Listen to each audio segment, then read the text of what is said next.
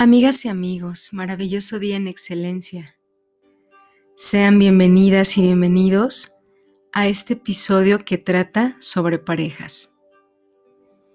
Inicio con una estadística reciente.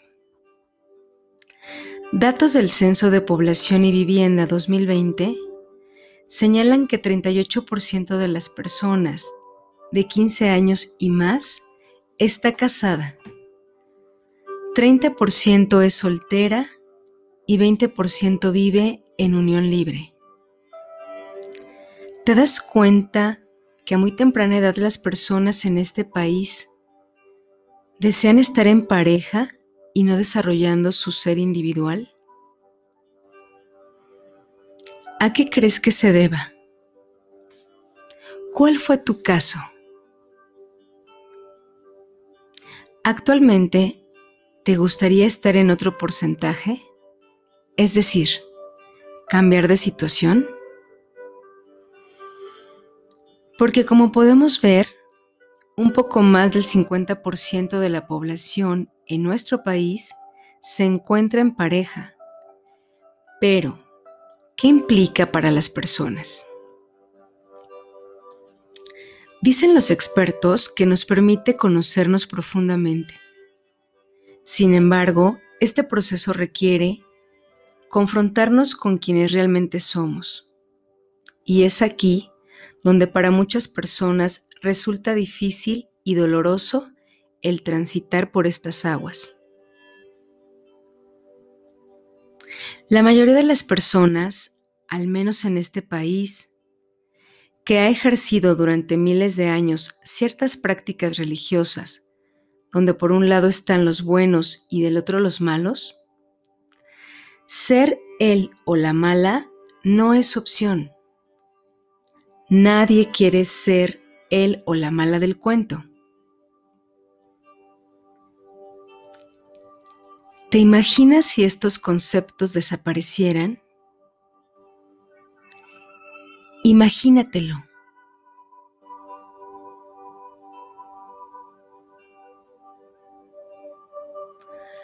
Sumémosle que las mujeres sobre todo somos educadas para ejercer un papel de víctimas, desde el cual nos sumergimos en dramas muy fuertes antes que asumir nuestra responsabilidad del 50%.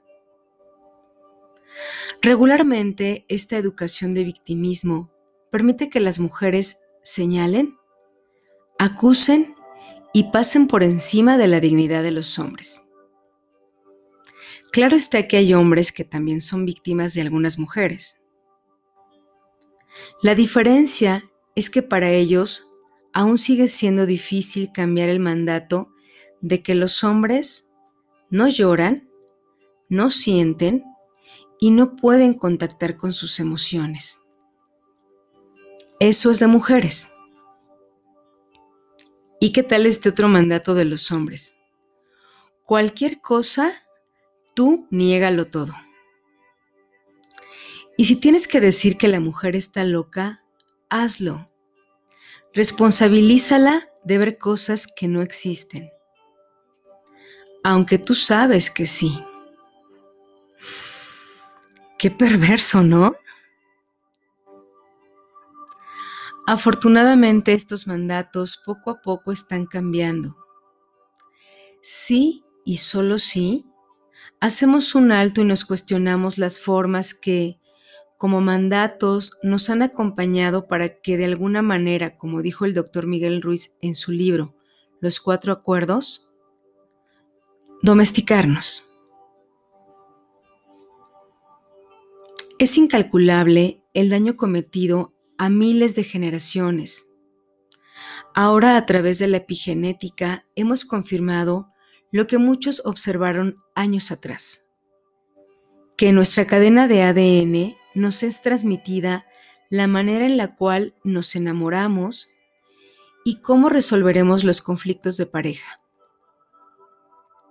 ¿Te das cuenta por qué es tan importante parar, mirar y reflexionar sobre las formas en las cuales estamos basando nuestras relaciones?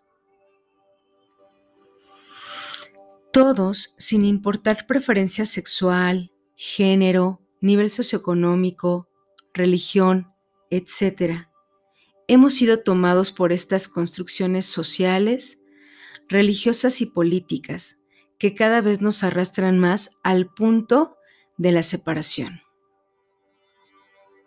No sin antes pasar por faltas de respeto, violencia en sus múltiples niveles y formas, y por supuesto, las infidelidades.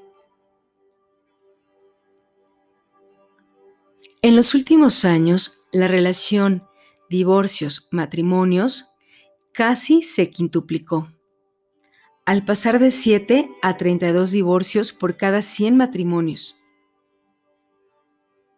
Y es que la tecnología se ha metido hasta nuestra recámara. Los encuentros fortuitos con nuestro amante pasajero quedaron en el pasado, ya que las páginas web de citas son la opción a la que recurren los casados. El sitio online X publicó un estudio en el que asegura que el negocio de la tecnología del amor creció de 6.8% con más de 5.6 millones de nuevos registros de hombres y mujeres, lo que representa un promedio de más de 15.500 nuevos usuarios que se unen diariamente. A nivel mundial, por cada usuario o cuenta masculina activa pagada, hay una cuenta femenina en acción, lo que significa que las mujeres engañan con tanta frecuencia como los hombres. Hoy, durante el día, te compartiré pequeñas cápsulas con el fin de despertar tu cuestionamiento e iremos desmenuzando este tema desde los siguientes enfoques. Número uno, la sexualidad, que además es todo un tema debido a que ni siquiera tenemos claridad de qué trata este concepto. Dos, Las constelaciones familiares que es toda una metodología que nos amplía la mirada a la comprensión más profunda acerca de las colusiones que mantienen de manera inconsciente las personas y que a su vez este impulso lo que busca es sanar y reconciliar asuntos del sistema familiar al que cada miembro de la pareja pertenece. Este último enfoque nos habla de un lugar que viene del alma, un tema más espiritual, que además te sorprenderá por los resultados que ha brindado a quienes buscan ya como última opción para resolver y comprender qué ha pasado en su matrimonio y o pareja. Como siempre digo, qué importante es saber tu poder de conocer antes de tomar una decisión Solo tú puedes activarla. Sobre todo si se piensa también pasar la vida. Les comparto con amor y compasión. Hasta pronto.